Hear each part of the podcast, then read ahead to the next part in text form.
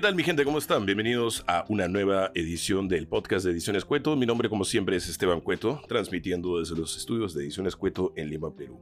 Bien, hoy día tenemos un invitado muy muy especial, un amigo querido de hace varios años y además alguien que está de cumpleaños hoy día, así que aprovechamos en saludarlo. El señor Fito Bustamante. Fito es actor y director de teatro, eh, y también, y el motivo principal por el cual lo he llamado para el, para el episodio de hoy a conversar, es porque él es, al igual que yo, amante de la lucha libre profesional. Y se preguntarán por qué estamos haciendo un, quizá, ¿no? Se estarán preguntando por qué estamos haciendo un episodio dedicado a la lucha libre profesional. Porque quizá saben algo de la lucha libre, han visto un poco, quizá de más jóvenes, pero es una es una manifestación artística, disculpen, eh, muy interesante porque une dos cosas, que es el arte con el deporte. Es un deporte artístico o un arte deportivo. Y tiene una capacidad muy grande de, un potencial, digamos, llamémoslo así, narrativo muy grande. Eh, es una forma de expresión artística muy, muy interesante que no se conoce tanto los detalles menores que, que lo hacen justamente fascinante. Y quería invitar a Fito a a que nos cuente un poco de, las cosas que él sabe de, lucha libre. Él no solamente es amante de lucha libre, sino también tiene un podcast dedicado a eso, eh, se llama El Martinete. Y también ha trabajado en empresas de lucha libre peruanas como comentarista y analista. Así que me pareció genial que, venga al programa y que nos comente un poco de, todos los detalles y, de todos los pormenores de la lucha, porque eh, es algo muy, muy fascinante y, quería aprovechar este espacio que tenemos para, para conversar sobre eso. Eso es básicamente, los dejo con la entrevista con Fito Bustamante. Que disfruten.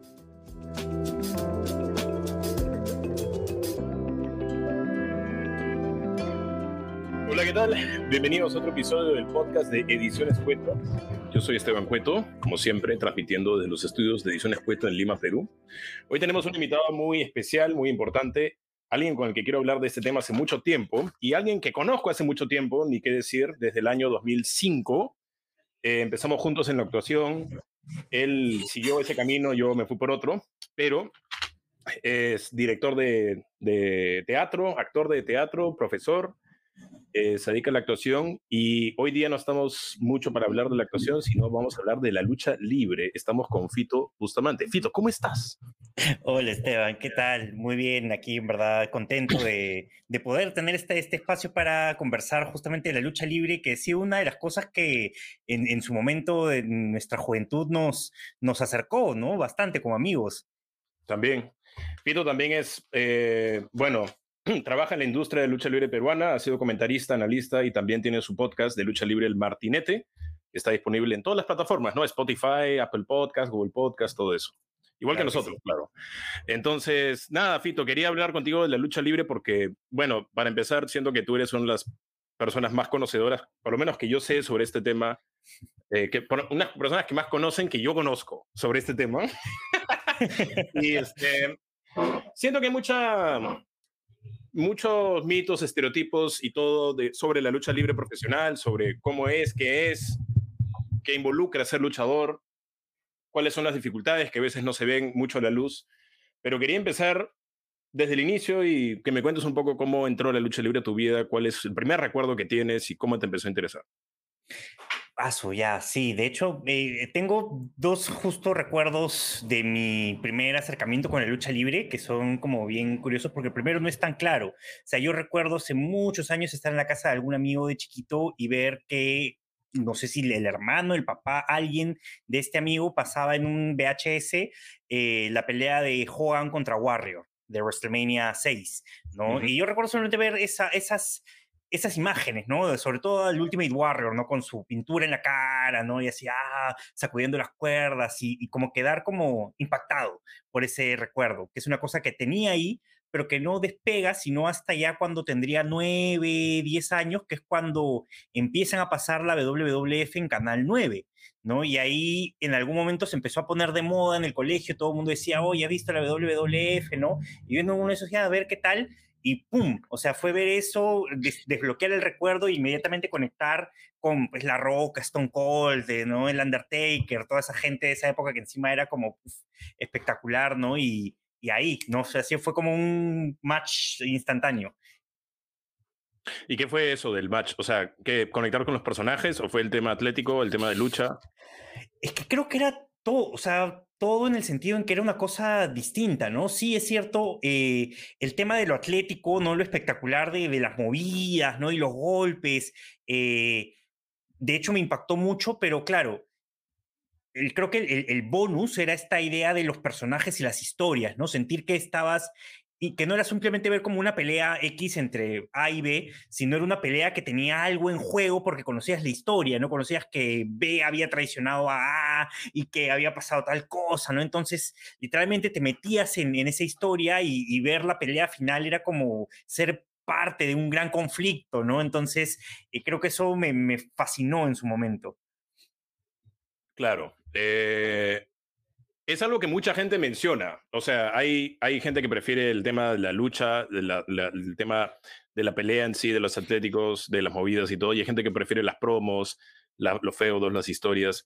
Yo tengo un amigo que lo describió perfecto, dijo, la lucha libre es deportes para nerds. Es un deporte, o sea, es como los nerds que no son deportes, ya, toma tu deporte, es este. Y tiene todo lo que tiene...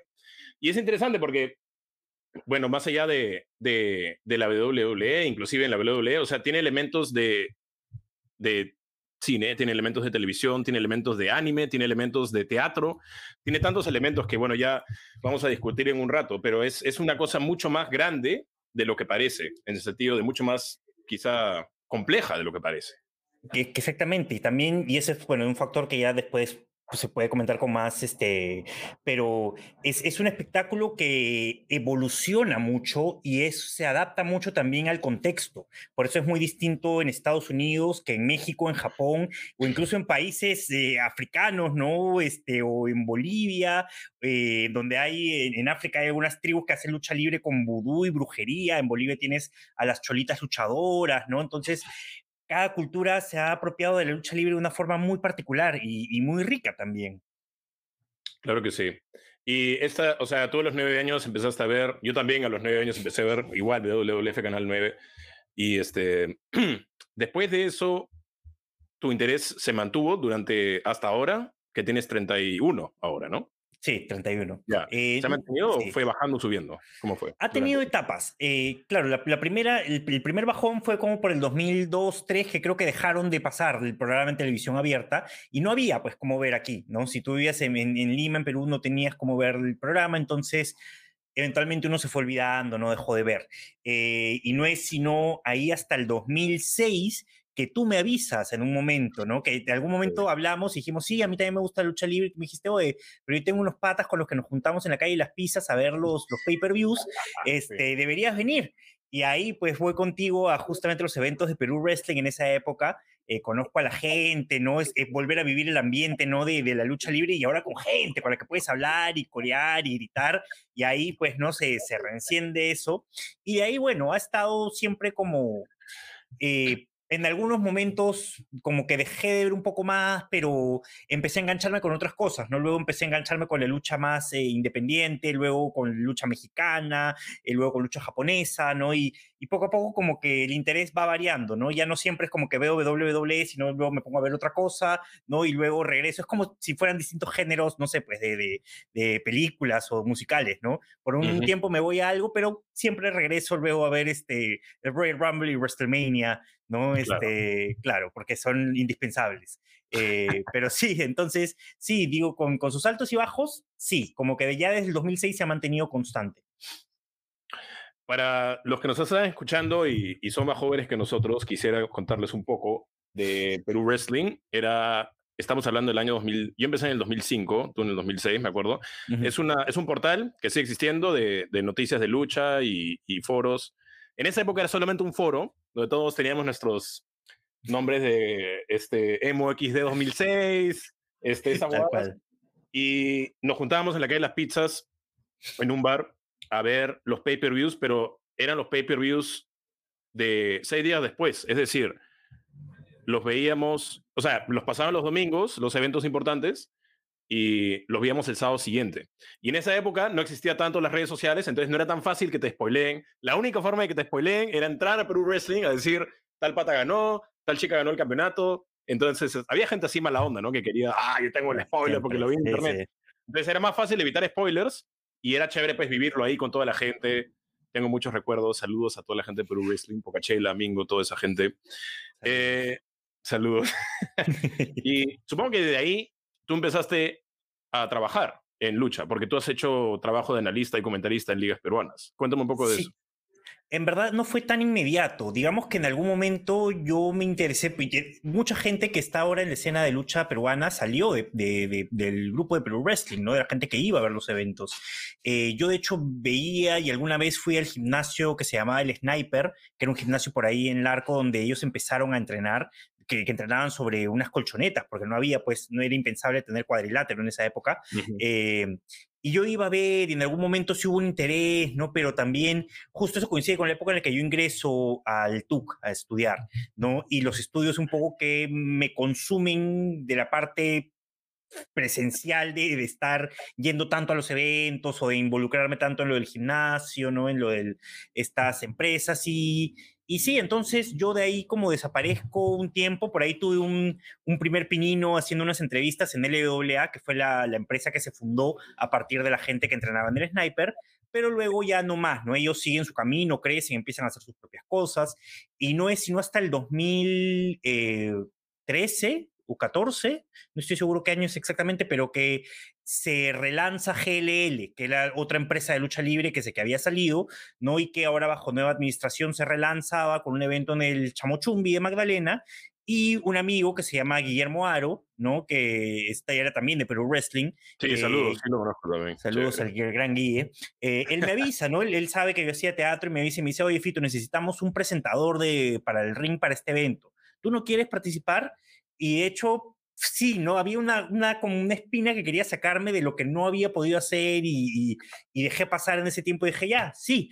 Y desde ahí eh, empiezo a meterme ya con, con, todo, ¿no? Y bueno, ya luego he trabajado en GLL, eh, en Gladiadores también, que es una empresa la más nueva, y eh, por ahí he vuelto a hacer alguna otra cosilla en el WA, en algún momento me invitaron a comentar una lucha, ¿no?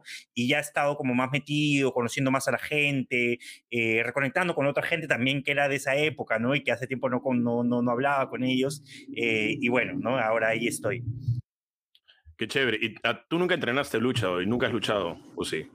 No, no, profesionalmente nunca. En algún momento eh, quise probar un entrenamiento, pero la intensidad era muy fuerte, ¿no? Y también yo decía, pucha, encima yo me quiero dedicar a actuar y qué pasa si en algún momento me estoy entrenando y yo, yo veía a la gente que terminaba con muertones en el ojo, ¿no? Este, aún no le rompieron la nariz, ¿no? Entonces, ¿qué creo que pasa? Tengo función y llego con la nariz rota y dije, pucha, creo que no, yo creo que desde, desde, desde el vamos me dije, no, el ring no es para mí.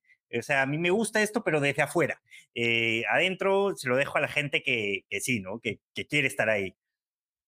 Claro, claro. Este, y bueno, hablando de eso de actuación, ¿cómo fue? O sea, ¿cómo sí te empezó a interesar la actuación y el teatro? Y si tuvo algo que ver con tu interés por la lucha o nada que ver. Mira, no estoy seguro, ¿no? De hecho, eh, siempre me gustó la cosa así como, o sea, me, gustaba la idea de contar historias, eh, de, jugar a crear historias desde chiquito. Creo que, como te digo, esa es una de las cosas que cuando empecé, a ver lucha libre me conectó muchísimo. Em, y claro, ¿no? O sea, ya en algún momento cuando tomo la decisión de estudiar teatro, empecé a llevar talleres para ver qué tal, cómo era, ¿no?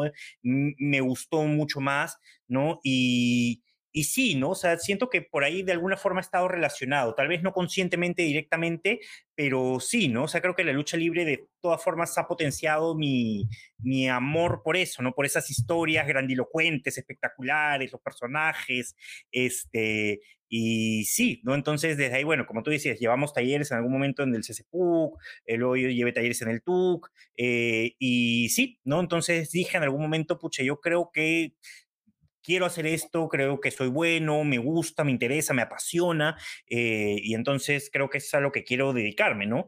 Eh, y curiosamente también es algo que luego eh, de alguna u otra forma me ha servido en algún momento para para estar en la lucha libre, ¿no? He tenido la oportunidad de trabajar a veces de forma como dando un poco de tips eh, teatrales a algunos luchadores jóvenes que, están, que han estado empezando, ¿no? Eh, y verlos en eso, ¿no? En cómo desarrollan sus personajes, que también es algo que a mí me parece monstruo, ¿no? Poder también tener una partecita en, en eso. Claro, claro que sí. Eh, de eso quería hablar. Me parece chévere porque justo tengo estas preguntas, pero estás hablando y justo entramos a la siguiente. claro, claro. Algo, algo que me parece interesante, eh, bueno, un poco para los que no saben o no han visto mucho de lucha libre, en verdad, la lucha libre es un espectáculo predeterminado que cumple, digamos, está dividido en dos partes. El lado atlético, que es el lado donde luchas, el lado donde, de la lucha en sí, donde tienes que tener, pues, como dices, una tremenda condición física, tienes que tener una tremenda dieta, es como, es la vida del atleta y tiene todo este otro lado, que es el lado del personaje, del gimmick, como le dicen en inglés, donde tienes que saber crear un personaje, igual que en la actuación, pero tienes que saber hablar, tienes que saber eh, dentro de la lucha vender, que quiere decir hacer como que te duele, por más que a veces sí te duele, pero hacer como que te duele muchísimo más. Eh, y es interesante cómo no sé, estuve pensando, ¿no? Cómo a los luchadores se les exige a veces más que a los atletas tradicionales, en el sentido de un futbolista puede ser el mejor futbolista. Por ejemplo, Lionel Messi. Lionel Messi es el mejor futbolista del mundo, pero no habla casi. O sea, en las entrevistas dice, sí, no sé qué, no me gusta el partido, que sí, que ya. O sea, es una persona de pocas palabras. Alguien como Lionel Messi en la lucha libre, por más bueno que sea, no tendría éxito, creo yo porque no, no, no, tendría el carisma y la personalidad necesarias para triunfar. Entonces, eh, me parece interesante cómo a veces les, les, exigimos, o sea, los luchadores tienen que ser ambos, ¿no? Y a veces no siempre se, se nota eso.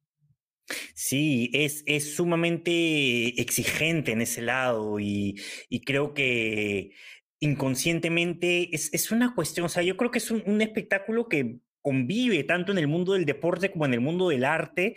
Eh, Sí, ¿no? Y toma elementos muy fuertes, entonces si quieres como desarrollarte en él, tienes que tener de las dos cosas. Y creo que también es un indicador de por qué luego vemos a, a, otros luchadores transicionando al mundo del espectáculo completamente, ¿no? Este, La Roca, ahora John Cena, ¿no? Sasha Banks, ¿no? Están empezando a salir y cada vez están como ganando ese camino en Hollywood, porque claro, son gente que tiene toda esa capacidad histriónica, el carisma, eh, la capacidad de, hacer espectáculo, ¿no? Y encima son, claro, atletas, te pueden hacer sus propias escenas de, de, riesgo, o sea, tienen como, es, un trabajo bastante completo. Yo creo que estos luchadores que llegan a esos niveles son atletas de primer nivel, pero también son performers de, primer nivel en muchos claro.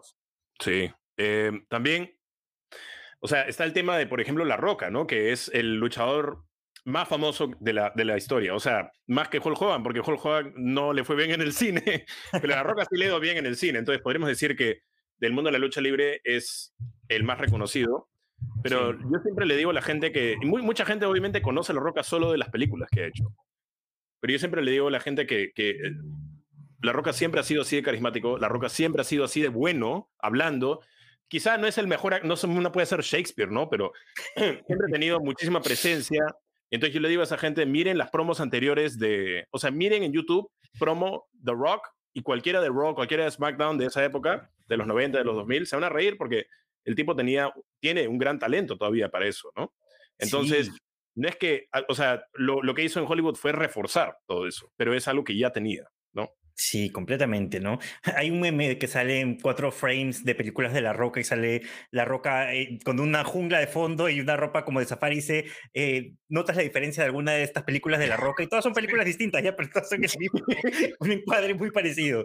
Pero sí, bueno, también pasa lo que le pasa a muchos actores, ¿no? Que ya llega un papel donde como que le va con cierto éxito y bueno, ya le empiezan a ofrecer roles como similares casi siempre, pero en verdad es un tipo que es, como tú dices, ¿no? O sea, en las promos creo que muestras su versatilidad más que lo que ha podido hacerle incluso en el cine todavía. Claro, de todas maneras. Eh, bueno, quería, quería pasar un tema un poco largo, pero quería también conversar porque quería saber un poco tu opinión sobre el tema. Quería dedicarle una, una sección de esta entrevista a mitos y estereotipos sobre la lucha. Porque yo siento que todavía sigue siendo un tema muy tabú, todavía no queremos hablar mucho de que me gusta la lucha, de que yo veo, cuando alguien está pasando por ahí, no sé, queremos decir cambiar de canal o decir qué sé yo. Entonces, ¿por qué? Para empezar, ¿por qué crees que a veces a la gente, y, hay, hay, gente famosa de Hollywood, y Bruce Pritchard, el productor de WWE, dice, un montón de gente de Hollywood me escribe y me habla y me dice que le encantó el programa, y yo nunca supe que estaba mirando, porque nunca dijeron nada al respecto, ¿no? ¿Por qué hay esa, ese como vivir en el closet para, para usar un término, ¿no? Pero ¿por qué hay esa cosa de, de, estar escondidos de nuestra fanática? Cuando hay cosas como el, el, anime, hay cosas como todo el mundo va a ir a ver Spider-Man y todo el mundo lo pone en redes, y Spider-Man también es ficción, ¿no? ¿Por qué crees que es? Eh, fucha, creo que hay muchas posibles respuestas, ¿no? Definitivamente creo que, claro, hay eh, la lucha misma creo que ha sufrido un poco de el mismo vamos a decirle, engaño que en algún momento quiso hacer, ¿no? En algún momento, eh, hacia los años 30, 40, la lucha libre, los promotores cada vez empiezan a, darse cuenta de que hay como un negocio eh, predeterminando el resultado de estas peleas para poder armar mejor las carteleras, introduciendo estos personajes, pero había siempre esa necesidad de mantenerse como ah, somos un deporte serio, ¿no? En verdad, ha habido gente que ha denunciado la falsedad de la lucha libre desde los años 20, creo, ¿no? Este, Promotores molestos, ¿no? Managers que no les pagaban. Entonces, siempre ha habido como ese rumor, ¿no? Pero finalmente hay un punto en el que eh, ya eso sale a la luz completamente, ¿no? Este, Vince McMahon mismo este, declara en un juicio que le hacen que la WWF es deporte de entretenimiento, que es el término que luego ellos, la empresa usa, ¿no? Y con el Internet, pues efectivamente empiezan a, a salir, ¿no? Todas estas cosas y empieza a caer la legitimidad de la lucha libre en ese sentido ante los ojos del público. Y eso deja de ser, pues, interesante. O sea, creo que hay un tema de y, ya, ya no quieres verlo porque dices es mentira y me dijeron que era verdad. No ha habido como una traición en ahí para alguna gente que lo veía de chico y decía, ah, pero esto yo pensaba que era de verdad, me han traicionado, pero en verdad no, ¿no? O sea, creo que ahí hoy en día más bien es, es, es, como mucho más aceptado el hecho de que la lucha libre es pues un espectáculo también, ¿no? Y creo que cuando lo aceptamos así, eh, podemos verlo desde una, o sea, desde una visión más amplia y aceptarlo como es. No creo que esta cosa que tenía antes ha hecho que mucha gente se aliene de eso, ¿no? Igual porque es, es un espectáculo, como dicen, ¿no? Este, donde la gente que hace deporte, ¿no? O sea, la gente que hace deporte de contacto, la que hace box o que hace MMA, luego dice, ah, no, pero esto es de la lucha, que denigran lo que yo hago porque este, ellos no, pues de verdad no se están pegando, mientras que si lo llevas al mundo del espectáculo, el mundo del arte, por así decirlo, los artistas, ¿no? Dicen, ay, no, pero este es un espectáculo burdo, son personajes estereotipados, entonces no llega a encajar en ninguno de esos dos mundos y lo deja en un espacio marginal, no es un espectáculo que se convierte en marginal por definición eh, y que apela entonces a un cierto tipo, como tú decías en esto, no es un deporte para nerds, es un deporte para, para gente que, que le gusta, ¿no? Tener, mezclar estas dos cosas en un mundo de fantasía, de ficción, con personajes más grandes que la vida misma. Eh, pero claro, eso no, todavía no llega a ser popular, creo que sobre todo porque tuvo su pico de popularidad y luego como que se, se descubrió la gran verdad de la lucha libre y entonces mucha gente decidió retirarse para no ser vista mal, ¿no? Por, ah, eres fan de esta cosa que es falsa, que es vulgar, sí. Sí, es lo que dices, ¿no? Es interesante lo que dices también porque es como, bueno, los atletas reales, ¿no? Los, los, deportistas de combate, si quieres llamarlo así, no nos apoyan. Los artistas tampoco nos apoyan, ¿no? Entonces, ¿para quién es? O sea, ¿quién nos va a apoyar, no? O, sea, ¿en qué mundo pertenecemos? Y es, y es, siempre ha sido el tema de la lucha, ¿no? De, de, de dónde eres realmente, o sea, ¿qué cosa eres realmente? ¿Eres teatro o eres combate? Y, ah, no, soy los dos. Entonces, ya, pero es difícil a veces entender esa mezcla. Y es difícil a veces entender que, que ambos coexisten y ambos son igual de complementarios, igual de necesarios para tener una lucha exitosa, ¿no? Em, hay, hay, perdón, antes una cosita que más también me... Eh, ahí leí, leía un artículo la otra vez que decía, claro, que hay a veces movimientos eh, de la subcultura, ¿no? Que en algún momento eh, van al mainstream, pero su estadía en, lo mainstream, en lo popular, nunca dura tanto, no dura una temporada en la que se pone de moda y luego baja y esto regresa a su mundo tradicional, ¿no? Eh, y esto todo decía que la lucha libre efectivamente es eso, ¿no? Decía, la lucha libre apela a un público nicho muy concreto de gente que le gustan estas dos cosas.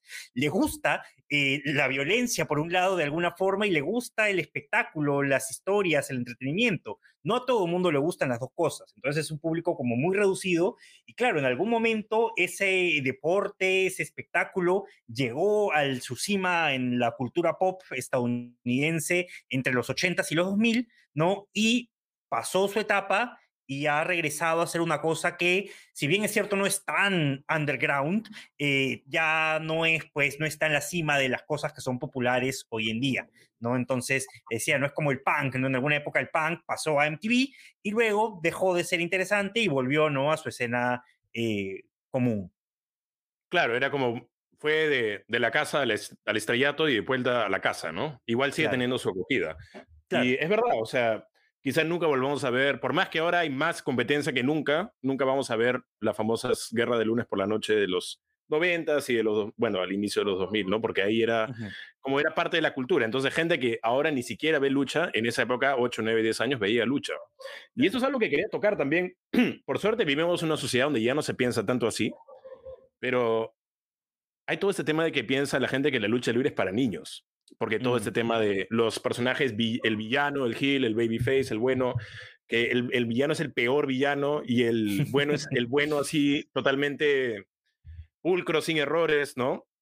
Hmm, pero al mismo tiempo estamos en todo este mundo de Marvel, en todo este mundo de los Avengers, donde todo pasa exactamente igual. O sea, claro, quizá hay más matices en los personajes, pero no veo muy bien por qué criticar una cosa y ver otra, ¿no? Y además todo este tema de que sea para niños me parece un poco claro. Hay, hay cosas que sí. Obviamente si solo ves WWE, WWE es un producto que está más tirado para, para, para los niños y está muy bien, pero hay un montón de otras opciones, ¿no? Claro, sí, sí. De hecho, sí, es un estereotipo, pero es un estereotipo incluso más de los de la imagen que tiene la gente que se ha quedado de los 80, ¿no? Del, del Hulk Hogan, ¿no? Hulk Hogan que decía que reces y tomes tus vitaminas este, para ser como él, ¿no? Este, y, y, donde, claro, había también este estereotipo donde todos los malos eran este, eh, extranjeros que venían a destruir Estados Unidos, ¿no? Los japoneses, los turcos, los islámicos, este, sí, ¿no? E, ellos eran los malos. Eh, pero claro, luego yo creo que ha ido evolucionando de todas formas, solamente que nunca ha llegado al nivel, como tú dices, ¿no? Este, del, de posicionarse en lo popular, pero si tú ves, por ejemplo, la ECW de los noventas, ¿no? Allá habían personajes mucho más eh, oscuros, digamos, ambiguos en si eran buenos o malos. Luego el mismo Stone Cold, ¿no? En la WWF. O sea, era malo. O sea, el pata llegaba, pegaba, mostraba el, el dedo medio, le pegaba a sus amigos, tomaba cerveza, pero era el bueno. ¿No? De la historia, finalmente, Stone Cold. Eh, y entonces ya empieza a, caer en un lugar más, más ambiguo e interesante. Y creo que todavía hay, si, lo, si, si buscas dentro de las empresas, hay personajes que son así. Es más difícil, ¿no? Para el intérprete. No necesita ser realmente muy, estar muy comprometido con tu personaje para poder crear un personaje así de, de popular. Eh, pero eh, sí, sí, ah, sí existen, ¿no? Sí existen y creo que lo otro es un mito justamente que se ha quedado de un estereotipo antiguo y que la gente que obviamente no consume el producto, piensa que el producto sigue siendo de la misma forma, ¿no? Eh, pero bueno, no, cambia, evoluciona y como digo, no hay distintas formas de acercarse a la lucha libre. Ahora hay lucha libre de comedia, hay ultraviolencia, ¿no? Este, eh, hay mil cosas que pueden pasar en la lucha libre. en la escena europea y del Reino Unido, antes hasta antes de la pandemia la lucha libre era casi una fiesta, no tuvieras a la gente pegadita ahí al costado del ring tomando cerveza parada, ¿no? Y después del ring había, después del show había tono en la discoteca, ¿no? Entonces era, era otra cosa, ¿no? Ya, ya apelaba eso obviamente un público mayor de edad eh, y, y, habían insultos y cosas, ¿no? Entonces, eh, sí, no creo que es un estereotipo bastante antiguo ese ya. Claro, y en Estados Unidos también ha habido algunos casos así. O sea, por ejemplo, hay un grupo de hip hop que se llama los Flatbush Zombies, que son bien amigos de otro rapero que se llama Denzel Curry. Y Denzel Curry hizo una, un concierto en Florida. Todos son muy fans de lucha y hablan de lucha en sus canciones. Denzel Curry es un concierto en Florida donde en lugar de tener teloneros, raperos, tuvo eh, toda una cartelera de lucha. O sea, no sé si toda una cartera, pero dos o tres luchas antes de empezar. Entonces la gente fue ahí a escuchar a los Flatbush Zombies, a Denzel Curry, pero se ganó también con la lucha. Y claro, hay un montón de gente que le gusta a los dos, ¿no? Pero era más como una fiesta, un concierto, ¿no? Donde la lucha estaba... Y claro, eso no es para niños, porque además la letra de, de esos grupos, de esos cantantes es bastante fuerte, ¿no? Entonces... Y hay, hay otras cosas, o sea, hay, hay historias, storylines, feudos sobre alcoholismo, sobre infidelidad, sobre depresión, o sea, cosas que no necesariamente ven los niños. Claro, como tú dices, si no consumes el producto, solo ves WWE cuando vas al chifa a recoger, ya, eso no es lo mismo, pues, pero tienes que empezar a ver, tienes que pensar la parte del tema, si es que te interesa, ¿no? Sí, pues. Otra cosa que, que se, se dice mucho es que no duele, porque no se están pegando de verdad. Y quisiera que nos expliques un poco. Bueno, bueno, yo obviamente no creo que sea cierto, pero quisiera que nos cuentes por qué no duele. O sea, por qué sí Eh, duele. Sí, de hecho, mira, yo una vez eh, conversaba, yo también hago mucho lucha escénica, ¿no? Que la lucha escénica es una rama de, o sea, para hacer las coreografías de violencia en el teatro, donde el objetivo es no dañar a tu oponente en la lucha escénica teatral, ¿no? Hacerle cero de daño a tu oponente es el objetivo. Yo conversaba con mi maestra de lucha escénica, ¿no? Que es una de las coreógrafas acá, que es Marve Martí Corena, y Marve siempre me pregunta mucho por la lucha libre, ¿no? Porque a ella le parece también fascinante como este, este otro mundo que está acá. Y yo le decía que para mí una de las diferencias era que, por ejemplo, mientras en la lucha escénica tu intención es hacerle cero daño a tu oponente, en la lucha libre es hacerle un 40% del daño que le vas a hacer en la vida real. Si Claro. tú en la lucha libre le hicieras el daño real al oponente, lo matas. O sea, lo matas, literalmente. Esas caídas de cabeza afuera del ring, con un arma, con... mm, La gente se moriría, ¿no? Y, y en verdad hay gente que se muere en el ring. O sea, lamentablemente hay casos aún de gente que se muere en el ring. Pero claro, hay cierto nivel de cooperación y de cuidado para que el daño que reciba tu oponente no sea pues así fatal, eh, sino sea un daño que le permita seguir trabajando, le permita seguir contando la historia. Entonces, las caídas duelen, ¿no? El ring, como tú lo ves, hay mucha gente que tiene el concepto, ya me lo han dicho varias veces, de que el ring es un trampolín. Hay mucha gente que dice, ah, pero eso es como un trampolín, ¿no? Y yo digo, pucha, anda un show de lucha libre y te invito a ir y hacerle así al ring. Vas a ver que sí, el ring tiene un revestimiento como de colchoneta, pero abajo es tabla de madera y abajo es metal. Entonces, si te caes, te va a doler. Pon una colchoneta en el piso y tírate desde tu sillón y, y vas a sentir el impacto, ¿no? Eh, y eso que es una colchoneta de, de este grosor, o sea, no es que sea un colchón, ¿no? Claro. Eh, y, y sí, ¿no? Y cae de cabeza, a ver, en, esa colchoneta y no te va a doler, los golpes duelen, ¿no? Ahí, eh, a mí me gusta mucho el machetazo, ¿no? El chop clásico de lucha libre, que es este golpe de palma abierta en el pecho, ¿no? Eh, que es bien interesante porque es lo que también se llama un dolor eh, no inhabilitante, ¿no? O sea, te hace doler, pero no te inhabilita a hacer cualquier cosa, ¿no? Pero entonces es un golpe muy chévere porque en la lucha libre el chop puede dejar un rastro del golpe real. Tú ves luego al luchador que ha recibido 25 chops en la lucha y ves que su pecho está al rojo vivo, ¿no? Con todos los vasitos de sangre reventados. Y no me vas a decir que eso no le ha dolido, le ha dolido, ¿no? Claro, es un dolor que él puede eh, sobreponerse Aguantar, para claro. trabajando, claro, ¿no? Y, y eso es entonces, ¿no? Yo creo que efectivamente en la lucha hay cooperación, hay cuidado, pero es un cuidado para no matar a tu rival. Pero, por ejemplo, si tú en la lucha libre golpeas falsos y golpeas suavecito, se ve, se ve clarísimo. Y hay, hay, bueno, hay estas páginas que ahora ponen, se dedican a poner boches, ¿no? Que son los errores de, de las luchas. Y claro, eventualmente a algún luchador se le escapa algún error y hace esos golpes despacitos y claro, se notan. Entonces, pero es, es la excepción, ¿no? En la mayoría tú no notas que el golpe está siendo como calculado. Y eso es porque no está tan calculado. O sea, a la otra persona le están pegando, solamente que el otro está cuidándose pues de no reventarle un hueso, ¿no? Este, eh, cualquier cosa. Sí. Claro. Y además hay toda esta cosa un poco violenta, pero un poco hermosa de te tengo que hacer daño, pero estoy preocupado por ti, pero te tengo que seguir haciendo daño. O sea, ejemplos, un ejem- uno de los ejemplos más famosos es el año 1998 hubo una pelea entre el Undertaker y Mankind, que son dos luchadores, y estaban en una estructura que se llama Hell in a Cell, infierno en una jaula, que para los que no saben, es una jaula que tiene un techo. Entonces, eh, no sé al final qué tan, la- qué tan grande, bueno, era por lo menos 8 o 10 metros arriba o algo Claro. así. Eh, y les invito, si nunca han visto una lucha o si piensan que esto es fácil o es para niños, les invito, está en YouTube, me parece que completa, vayan y pónganla, porque em, uno de los momentos más famosos es que el estos dos luchadores están arriba en el techo y uno tira al otro, lo tira hacia, hacia, el, hacia el vacío y cae 10, 12 metros hacia el vacío. Y después de años, ¿no? Mankind, eh, Big Foley, el luchador que, al que le tiraron, cuenta que perdió el conocimiento, que todo el mundo quería parar la lucha, pero que él quería seguir. Y después, bueno, lo vuelven a tirar, pasan mil cosas. Y el Undertaker estaba ahí preocupado por su amigo, pero no podía hacer como si estuviera preocupado. Entonces, no me puedo imaginar a alguien que está preocupado por la vida de otro y no puede mostrarlo porque él es el que se lo ha hecho y él es el que le tiene que seguir haciendo daño porque no existe eso de que, igual que en teatro, de que no, me equivoqué, ya, chao función. No, tenemos que seguir. Por más que haya errores, o sea, las luchas casi nunca se han parado y eso es lo más impresionante. Casi nunca ha habido una lucha que se ha parado por una lesión, eh, que se ha parado. O sea, generalmente cuando la gente se lesiona, la gente se ha roto todo, se ha roto em, el, el, cuello, se ha roto el brazo, se ha roto la pierna, se ha roto la costilla y tienes que seguir, tienes que terminar, ¿no? Y eso es muy admirable, ¿no?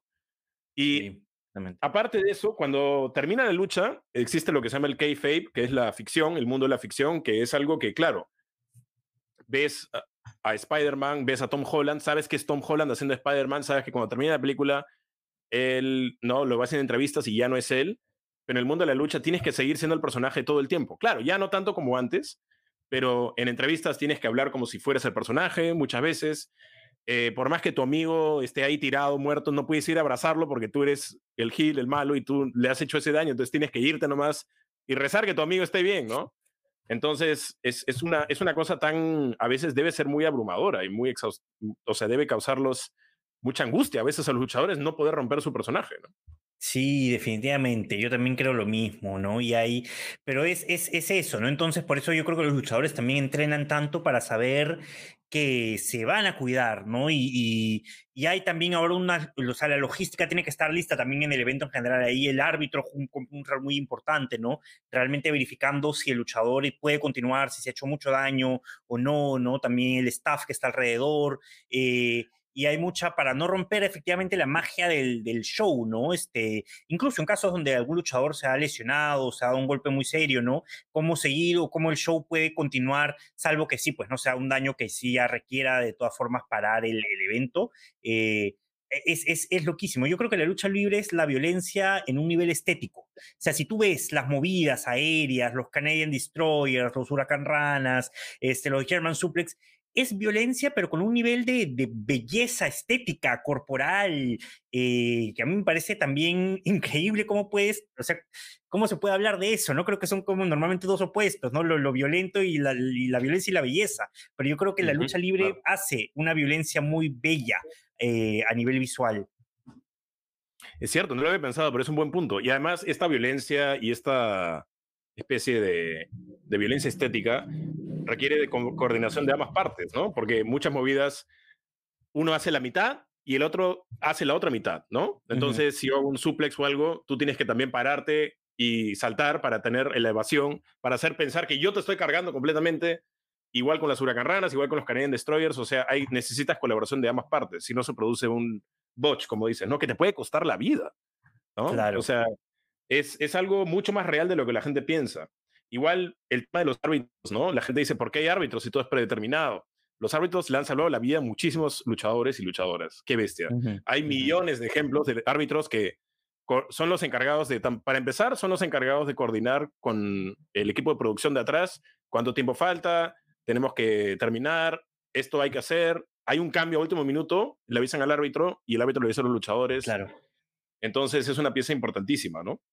Sí. Eh, ahora,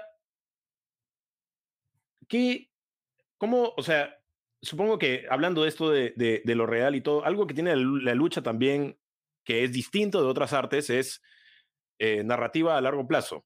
Es decir, uh -huh. por ejemplo, ahora hemos visto, para los que conocen a CM Punk, lo que acabamos de poder volver a la lucha después de siete años de no luchar. Y ahora está en AEW, que es otra empresa, que ya hablaremos después de la empresa, pero toda su historia, para entender quién es y qué es, tienes que volverte al año 2005 y ver sus luchas y ver todo el, todo el viaje que ha tenido este pata toda, todas las dificultades que ha tenido y cómo a él le llegó, la, el mundo de la lucha se quitó y ahora ha vuelto. Igual agarras a cualquiera, o sea, Stone Cold Steve Austin en esa época, en, los, en los noventas, era alguien que tomaba chela, que, que daba el dedo medio, que insultaba a todo el mundo, pero para apreciarlo más a él, tenías que haberlo visto desde los años 90, cuando era este, parte de los Hollywood Blondes, en WCW y todo eso. Entonces, y a veces pasa que mm, algunos luchadores luchan y lucharon, por ejemplo, eh, Dean Ambrose y Chris Jericho, lucharon en WWE, tenían un feudo y después tuvieron un feudo, una rivalidad en AEW como John Moxley y Chris Jericho, pero hablaban un poco de la rivalidad anterior, entonces, o sea, es, es interesante también ver ese tema, ¿no? De, de la lucha, o sea, de, de, que la lucha libre es narrativa a largo plazo. No sé si puedes sí. hablar un poco de eso. Eh, sí, y hay algo muy interesante que, por ejemplo, en el ejemplo que tú ponías antes, ¿no? Tom Holland es Spider-Man y cuando acaba la grabación deja de ser Spider-Man. Y cuando acabe su contrato con Marvel dejará de ser Spider-Man para siempre o hasta que lo llamen al siguiente multiverso, ¿no? Este, pero claro, ¿no? Él luego va a volver a hacer su vida y va a volver a hacer otros personajes y, y whatever, ¿no? En la lucha libre el personaje es un personaje, pero también eres tú, ¿no? Y esa es la cosa, el luchador acaba su, su, su, lucha y obviamente puede actuar más como él, pero igual, él sigue siendo la representación del personaje y no normal, bueno, salvo casos muy raros y donde normalmente ha fracasado, no lo pueden reemplazar, ¿no? Con otra persona. Cuando lo ha intentado hacer como con Fake Diesel y Fake Razor Ramón en, en, la época más oscura de la WWF, fue un fracaso, ¿no? Fue un fracaso completamente porque la gente no se lo creía, porque la gente quiere ver a esa persona. Eh, y ahora más, con las redes sociales, hay un lado en el que los, luchadores tienen que mantener el personaje también en las redes sociales, en su Instagram, ¿no? Eh, hay un luchador independiente eh, de la escena británica que a mí me encanta que se llama Cara Noir.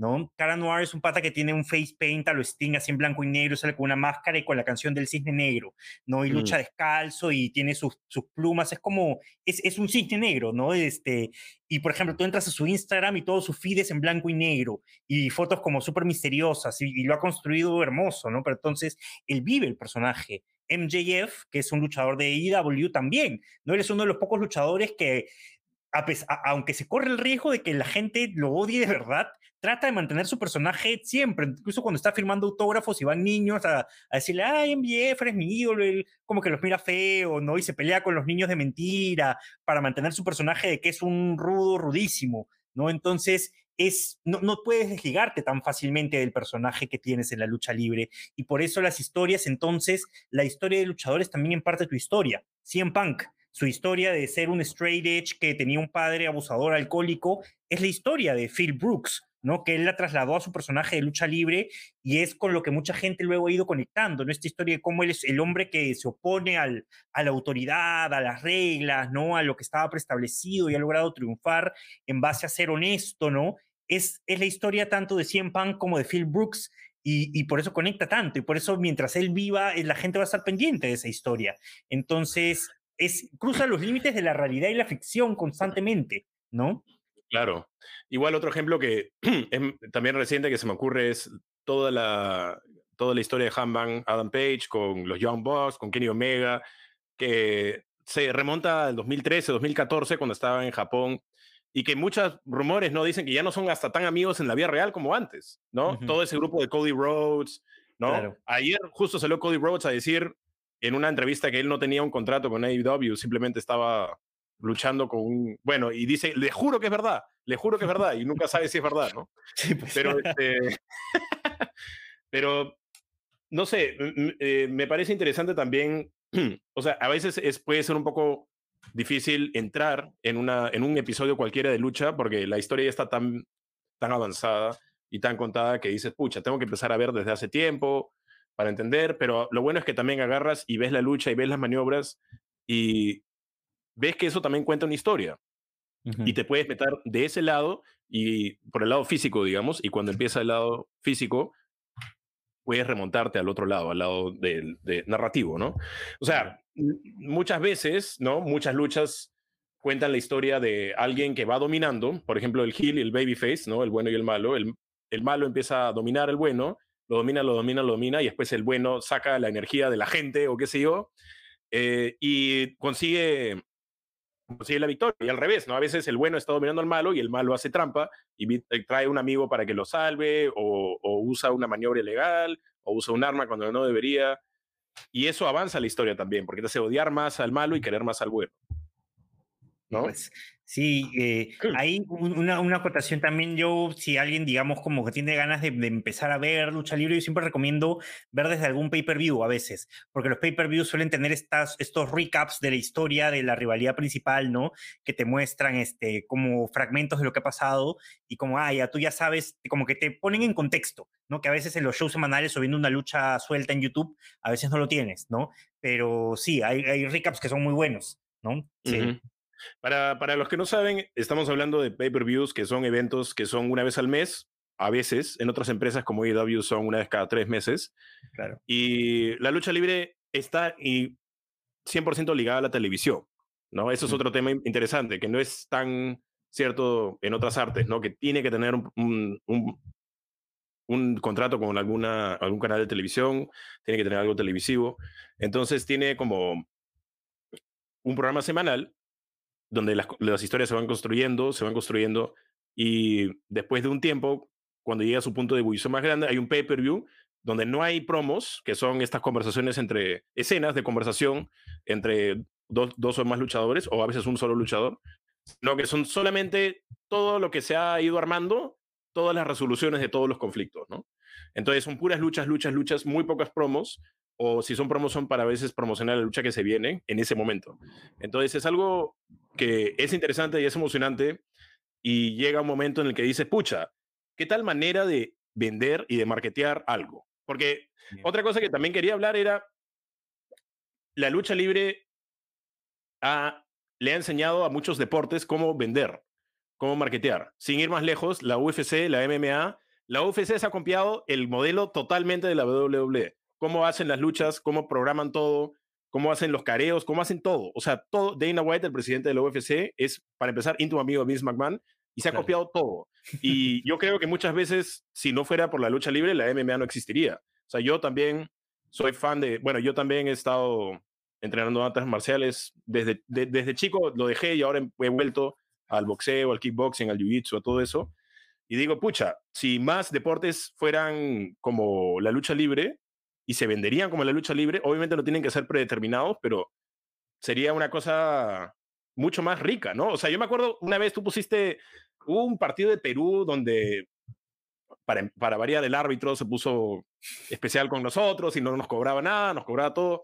Y tú dijiste que y perdimos, no me acuerdo, fue hace el año pasado, el año pasado. Y tú dijiste qué hubiera pasado si faltando dos minutos, tres minutos, eh, sonaba contigo Perú, salía Pablo Guerrero y decía, esta lucha no vale, tenemos que volver a empezar porque tú eres una basura de árbitro. Y dijiste, eso sería la lucha libre. Y sonaba mucho más interesante que simplemente dejar que el árbitro se salga con la suya. Claro. Sí, pues efectivamente, ¿no? Hay una cosa ahí que de, todas formas, em, en la lucha libre siempre vas a tener algún momento de gratificación instantáneamente porque está planeada para entretener al espectador, ¿no? Eso es una cosa que, por ejemplo, tú puedes ver un partido de fútbol y a veces puede ser un partido de fútbol súper emocionante, súper chévere, y a veces puede ser un partido de fútbol, pucha, tela, que acabe 0 a 0, sin muchas emociones, y bueno, no lo viste, pero claro, ¿no? Como hay una competición real en ese momento de los dos equipos, puede ser que hay más énfasis en ese lado del juego que en el lado del espectáculo, ¿no? Pero entonces la lucha libre en ese sentido no te va a decepcionar eh, de ninguna manera, ¿no? Eh, porque es, eh, creo que capta esa idea del, del espectáculo en el deporte mejor que nadie y definitivamente no hay muchos, creo que igual creo que cada vez más todos los deportes están empezando a apelar al lado del show, ¿no? Al lado de, los futbolistas ahora, pues, ¿no? Tú ves a, Cristiano Ronaldo, a esa gente, son, son showmans, ¿no? La UFC, Conor McGregor es, Conor McGregor yo siento que va a terminar haciendo algún WrestleMania en algún momento, tiene todo, tiene todo para, para, poder estar ahí, ¿no? Y creo que sí, varios, eh, en varios lados, este, ahora en el box, ¿no? Estos eh, youtubers, influencers, Logan Paul está que se mete ahí, ¿no? Entonces, sí, ¿no? Todos los deportes están empezando a capitalizar también un poco en eso, ¿no? En, el lado de entretener a la gente eh, y de darles algo más, sí. Sí, y además, este, no sé, o sea, un futbolista, no sé, Jefferson, Paolo, Messi, Cristiano, quien quieras, nunca piensa, ¿sabes qué? Vamos a salir ahí y vamos a darle un show a la gente. Siempre piensan, vamos a ganar, pero a veces, no sé, obviamente, como dices, el énfasis tiene que estar más, porque es una competencia real, tiene que estar más en el énfasis de voy a ir a ganar y más allá de si sea entretenido o no. Pero lo bacán de la lucha es que vamos a ir, vamos a hacer como si estuviéramos compitiendo, pero lo principal es vamos a hacerlo de la forma más emocionante posible.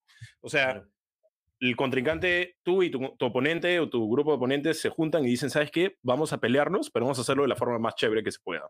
No vamos a ganar así nomás, no vamos a perder así nomás. Y eso es algo bello, ¿no? Eso es algo bellísimo.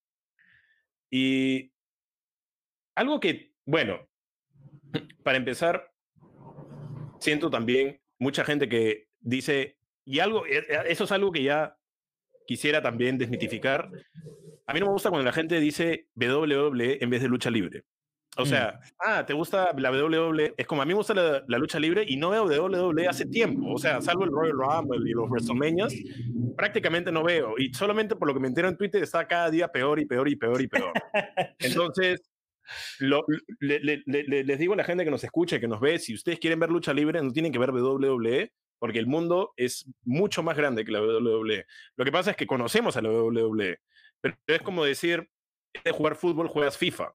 O sea, el FIFA no es un deporte, no es el deporte, es una organización que, que, hace torneos y hace partidos y promueve el deporte, al igual que la WWE, que hace luchas y promueve el, el, arte del deporte, pero también está AEW, que es la, la empresa eh, rival de, de WWE, es la, la, principal rival, y después están las, las, independientes, ¿no? Impact Wrestling, eh, Ring of Honor, bueno, ya no sé si Ring of Honor, pero este, PWG, todo eso. Y como dices, te vas a Japón y en Japón, para empezar, se pegan de verdad. El, el, el, estilo es mucho más violento y viene también de las MMA, de Jiu-Jitsu y de todo eso. tienes NJPW, en México tienes la AAA, el Consejo Mundial de la Lucha Libre. O sea, y como dices, en África tienes otras, en, en Europa, en Latinoamérica. O sea, es algo que se adapta, ¿no? Pero por favor, gente, no piensen que tienen que ver WWE. Hay muchísimas más ofertas en cable, ¿no? sí, definitivamente, sí. Y creo que hay, en verdad, o sea, yo creo que eso puede sonar, es, es, es un eh, irreal, pero creo que hay estilos de lucha libre para todo el mundo, ¿no? O sea, eh, hay, ah, bueno, habían empresas, ¿no? Como Chicara y ahora tiene algunas otras cosas, ¿no? Que hacen lucha libre, comedia con muñecones, este, eh, este, no sé, o personajes que son aliens y que, son shows que parecen shows de, de impro y stand-up con hora loca mezclada, no hay lucha libre, no hay estas cosas más eh, de ultraviolencia, que la otra vez eh, veía, eh, leía un reportaje de gente que era fan de las películas gore de terror y que fueron a ver un show de ultraviolencia y, dijeron, oye, esto es como gore en la vida real, ¿no? Y se quedaron como impactadas y se volvieron fans de eso. Eh, o la lucha libre, por ejemplo, mexicana, ¿no? Tienes esta cuestión como bien de las máscaras, el show, la acrobacia muy presente, ¿no? Los cánticos de la gente, que es mucho más latinoamericano, ¿no? En Japón, aparte del strong style, está también esta cosa me, me, ha fascinado también, ¿no? El Yoshi Puroresu, que es la lucha femenina japonesa, ¿no? Que tiene una influencia bien fuerte de la cultura idol, pero es lo casa, porque es como que tú ves esta cosa bien manga, anime, y luego las ves metiéndose patadas a la cabeza, pero con una brutalidad que te quedas como, es, es, es muy extraño, pero a la vez como que todo apela a distintos públicos, ¿no? Eh, si te gusta más lo, lo, lo cute, lo, lo, divertido, lo salvaje, lo violento, lo llamativo, incluso había un show hace poco, que creo que va a regresar, que se llama Lucha Baboom, que era un show slash burlesque de lucha libre, este, de drag queens, ¿no? Con este, influencia mexicana y shows de intermedio de acrobacias, ¿no? Pero que era toda una onda también eh, que ahora también está mucho más presente, ¿no? De la cultura LGTB, ¿no? Dentro, apropiándose de su propio espacio en la lucha libre también, ¿no? Y, es curioso, entonces tienes como, hay, hay, hay como para todo, hay una gran oferta, sí. Y es interesante y es lo que quería conversar también, ¿no? Porque hay, eh, la lucha libre ha terminado siendo muy inclusiva, ¿no? O sea, bueno, por ejemplo, es un poco difícil hablar de esto, ¿no? Pero todo el movimiento Me Too, eh, la lucha tuvo su propio movimiento Me Too que se llamaba Speak Out, donde se descubrió un montón de gente que tenía eh, casos de abuso sexual y, mucho peor, y tuvo su propio movimiento donde todo el mundo empezó a salir con, acusaciones que muchas, por lo menos hasta donde yo sé, terminaron siendo reales, ¿no? Y, de gente que era pues terrible en el ring, ¿no? Y fuera del ring más todavía. Y no solamente eso, o sea, pasando al lado positivo, eh, tuvo, tiene pues mujeres luchando en carteleras de coestelares con hombres, hay luchas intergénero, a mí me parecen bacanes, a mucha gente no le gusta, pero hay mujeres que le han ganado a hombres y han sido campeonas mundiales. Entonces, y hay, hay gente transgénero, hay gente de, de, de, otras, este, de otras etnicidades, y hay, no, hay, no hay tantas barreras como siento que existe todavía, por ejemplo, en, en Hollywood, o existen, por ejemplo, a veces en la música, ¿no? se han roto mucho más las barreras en la lucha libre que, en, otros, que en otras formas de arte. Eso me parece bacán. Sí, sí, ahí también yo creo que hay un tema que es justamente lo que te decía, ¿no? Como creo que apela a una cultura tan como una subcultura, básicamente, ¿no? Hay mucha gente que encuentra en la lucha libre y, que no encaja en otro lugar y, encuentra en la lucha libre un lugar donde encaja y puede expresarse y sin temor, ¿no? A, ser juzgado eh, dentro del espectáculo, ¿no? Claro, fuera del espectáculo ha habido por mucho tiempo una cultura muy machista, muy controladora, ¿no? De, de, cómo era el cuadrilátero, ¿no? Y del que tenías que pagar respeto y que te tiraban tu maleta al, al, pasillo para que no te cambies si eras un novato, ¿no? O te escondían tus cosas, ¿no? Pero que creo que poco a poco está logrando romperse y está logrando... Eh, ser, como tú dices, mucho más abierta. Tenemos, como tú dices, luchadoras transgénero y, queer, ¿no? En, en AEW, ¿no? Este, una de las estrellas hoy por hoy más populares de la eh, WWE es Becky Lynch, ¿no? Que es una mujer que, para mí, la historia de cómo Becky Lynch asciende a ese nivel es también una cuestión que está muy enraizada con el crecimiento de la movida feminista, ¿no? También, ¿no? Ella es un, y, ella va, se hace su lugar y se hace llamar The Man, ¿no? Ella es el hombre. Eh, y sí, ¿no? Y hay, hay como un lugar, o sea, hay, pueden luchar, este, en Japón tú ves, este, que es algo que la gente como tiene todavía como eh, es como un tabú, ¿no? Ves chicos de 9, 11 años luchando, ¿no? Ves en México tienes las personas de estatura pequeña, ¿no? También luchando en la división mini, ¿no? Que son los minis, pero también ellos quieren hacer lucha libre y la hacen, ¿no? Entonces, es un lugar donde puedes entrar, ¿no? No hay esa limitación. Ha habido luchadores con discapacidad, sin una pierna, sin dos piernas, ¿no? Entonces, pucha, creo que es un lugar que permite justamente eso, ¿no? En el espectáculo. Claro, y, también hay al revés, o sea, gente a los 70 años, 72, 73 años que, que, ha luchado, ¿no? Ric Flair luchó hasta los 65, 66 años, por lo menos. Terry Funk luchó hasta los 71.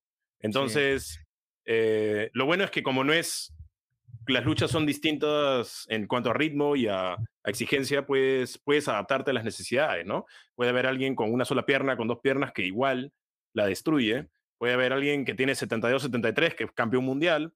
Entonces se, vuelve algo mucho más inclusivo y mucho más eh, como abierto a, todas las personas, ¿no? Y eso es importante ver también, sobre todo cuando eres este, pequeño, pequeña, el tema de la representación, es decir, el tema de la imagen corporal, que en, lucha se ve bastante, ¿no? Eh, y en los deportes de combate en general, o sea, no todo el mundo tiene pues el físico perfecto, pero a veces esa gente que tiene físico, físico perfecto pierde. ¿Y contra quién pierde? Contra alguien que se parece como tú, que quizá no tiene pues eh, el six-pack o, es, no es la persona más alta o no es la persona más...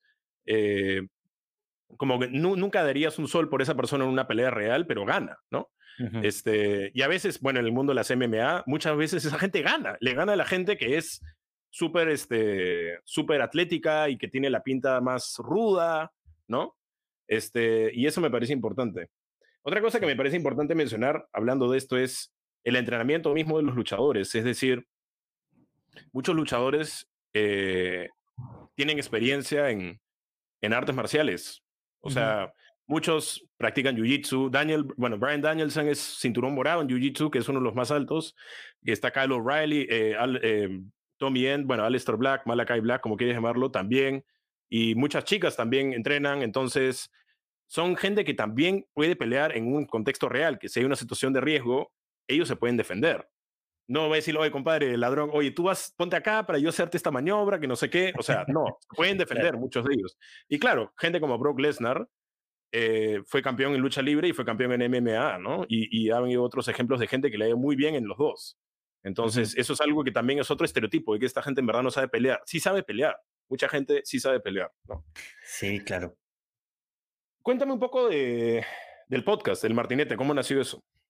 Eh, sí, bueno, de hecho siempre había también la idea de, de, hacer algo más, más allá. Bueno, los shows de lucha libre en Lima nunca fueron demasiado constantes por temas logísticos, este, eh, claros, ¿no? Sino hasta, bueno, recién en el 2019 que nace este, este evento de gladiadores, que empieza a haber continuidad de eventos de lucha libre, que lamentablemente, bueno, por la pandemia se paró, eh, pero en algún momento nació la idea como de llenar esos huecos en la lucha, ¿no?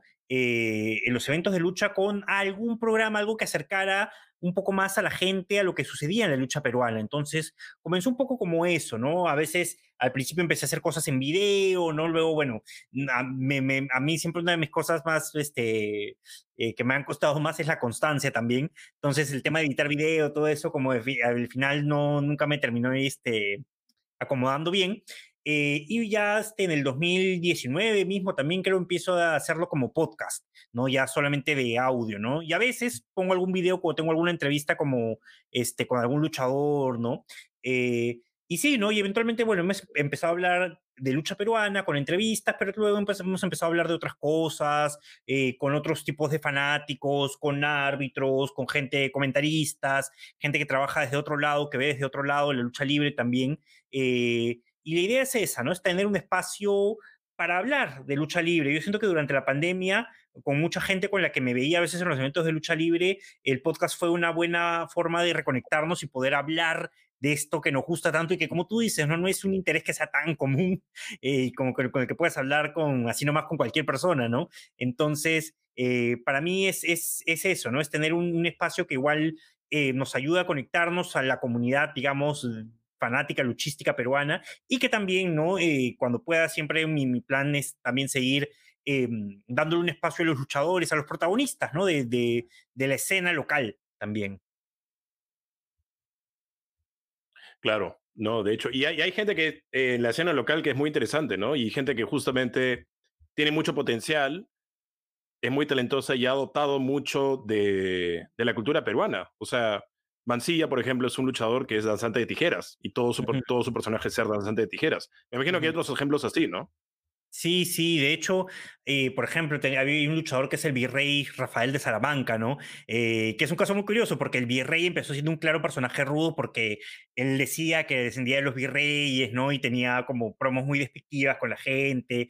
Eh, Curiosamente, el virrey es un pata que es tan carismático que en algún momento el público lo volvió face, ¿no? Y bueno, le bajó un poco al, clasismo del personaje, pero era bien curioso, ¿no? Porque era una representación de eso, ¿no? De, esa clase alta, limeña, este, de alcurnia, ¿no? Eh, tienes luchadores igual que no necesariamente como una representación tan clara, pero por ejemplo, hay luchadores, hay un luchador que se llama Cava, Cava es un pata que tú lo ves y es bajito, un metro sesenta, este, y se viste, ¿no? De forma muy urbana, de barrio, ¿no? Y te habla así, te insulta y está chorado, ¿no? Es un gran luchador, es súper carismático también para hablar en el ring, es, y, claro, ¿no? Representa también, es, es, es, como un luchador que tú lo ves y, y creo que te identificas como peruano también con él, ¿no? Con, con esa energía, con esa gente que conoces, ¿no?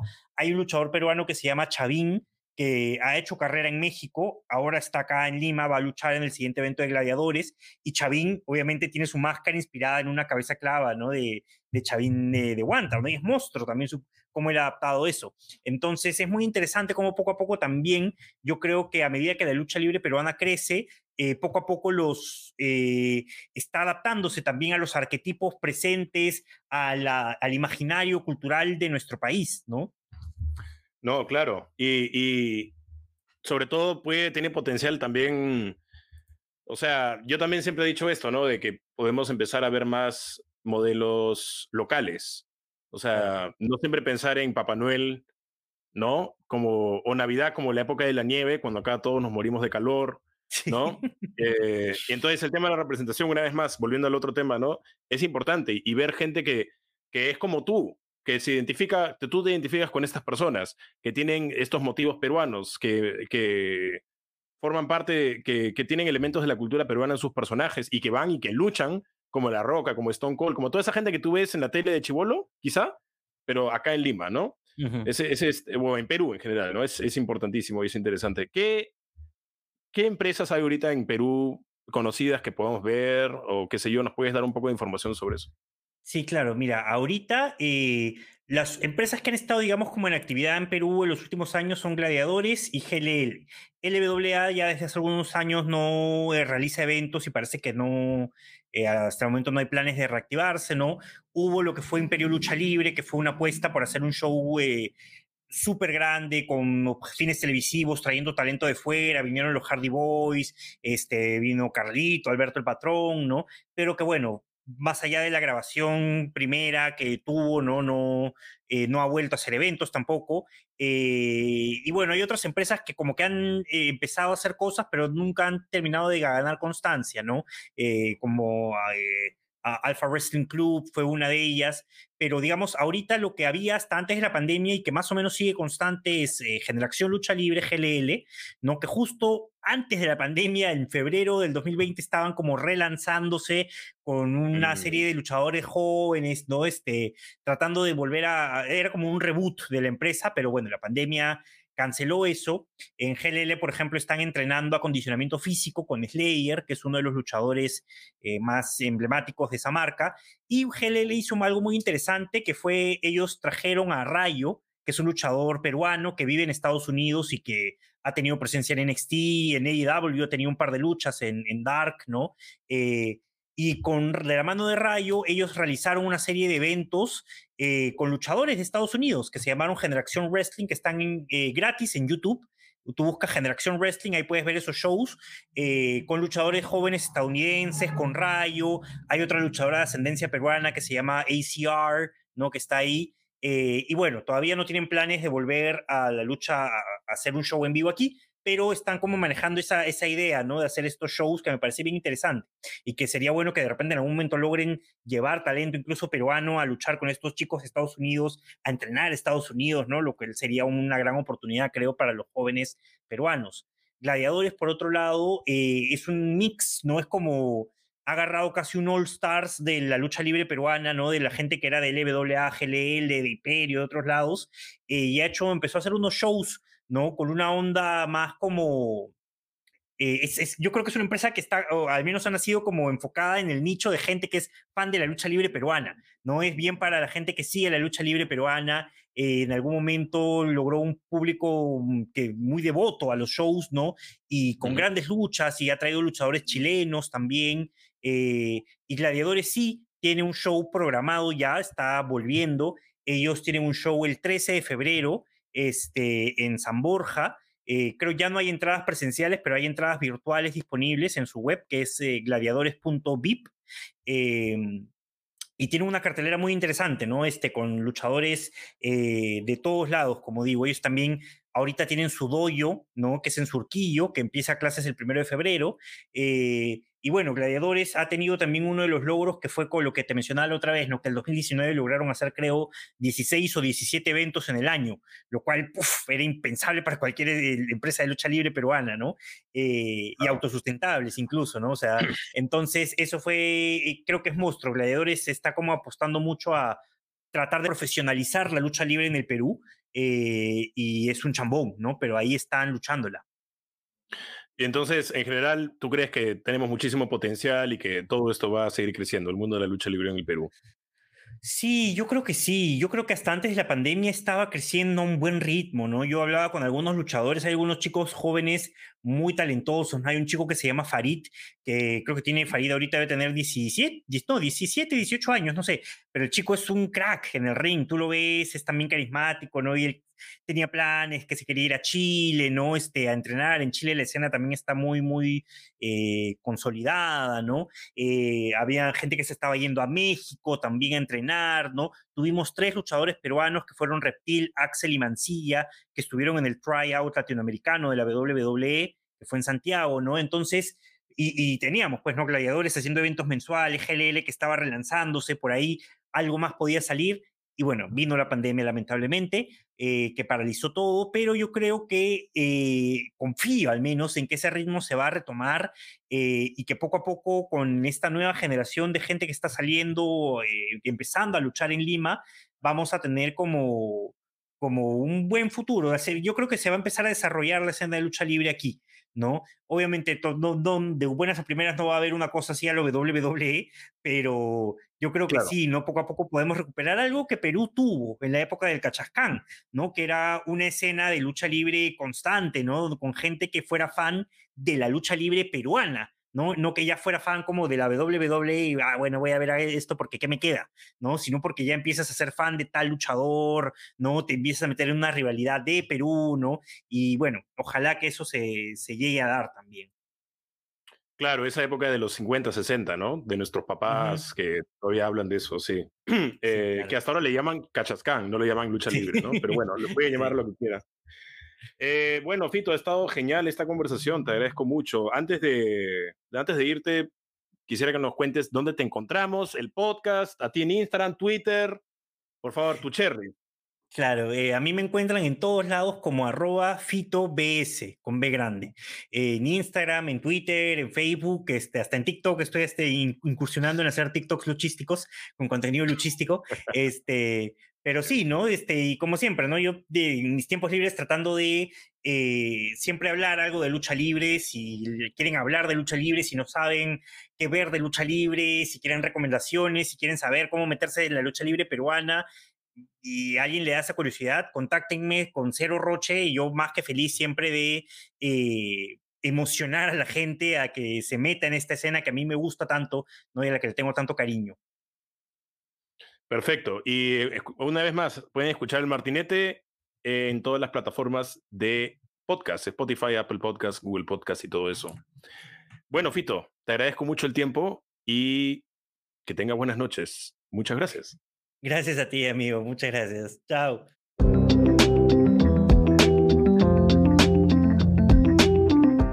Bien, y esa fue la entrevista con Fito Bustamante. Muy, muy bacán, muy interesante conversar con él de, lucha, ver todas las, todas las cosas que, que, yo también no conocía sobre eso, como es una, una forma de expresión artística única que, que, no se puede replicar en ningún otro arte y que combina tantos diferentes estilos de, de arte y manifestaciones artísticas eh, y simplemente, más allá de eso, es muy divertido verlo. Así que es, es bacán haber conversado con Fito de eso y ojalá les haya gustado el, episodio.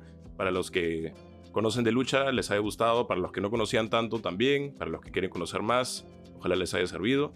Y gracias por escuchar. Gracias a Fito por el, el tiempo. Lo pueden seguir en todas sus redes como Fito BS. Y pueden escuchar su podcast El Martinete en cualquier plataforma donde escuchen sus podcasts.